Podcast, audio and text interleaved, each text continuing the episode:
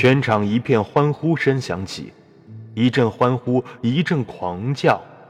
三木用一臂抱住了桑托，凑在他耳朵边高声的嚷嚷着。不过他听不清楚他在嚷嚷些什么。唐斯正疯狂地敲打着他的脊背。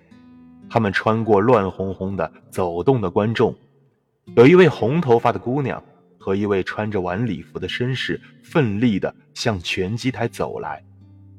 桑托从围绳中间钻了出来，到了场子的地板上，多罗西一下扑倒在他怀里。他泣不成声，慢慢的平复下来，对他说道：“啊，亲爱的，知道吗？我刚发现你被揍的血迹斑斑的脸是如此的俊美，我是多么的爱你，你为什么要参加拳击赛呢？你无法想象我是多么的爱你。我不是用情不专者，你比这奄奄一息的格斗者好多了。哦，我在说什么废话呀？”你知道的，我爱你，桑托。哦，桑托，你不会再参加拳击赛了吧？是吗？不要再参加了，好吗？答应我。